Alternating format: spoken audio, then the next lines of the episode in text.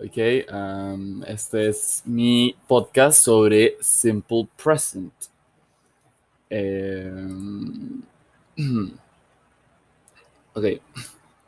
Em, vamos a ver, solamente eh, voy a em, leerlo en inglés porque verás un tema en inglés. Entonces, the simple present, also called simple present or present indefinite, is a verb tense which is used to show repetition, habit, or generalization. Less commonly, the simple present can be used to talk about scheduled actions in the near future. In some cases, actions happening right now. Okay, so these are some simple present uh, examples.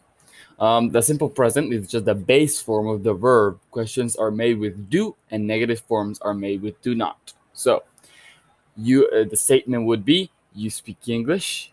The simple present would be do you speak English, and the negative simple present would be do you you do not speak English. Okay, and in third person, he speaks English. Does he speak English? And he does not speak English. So this would be simple present. And thank you very much.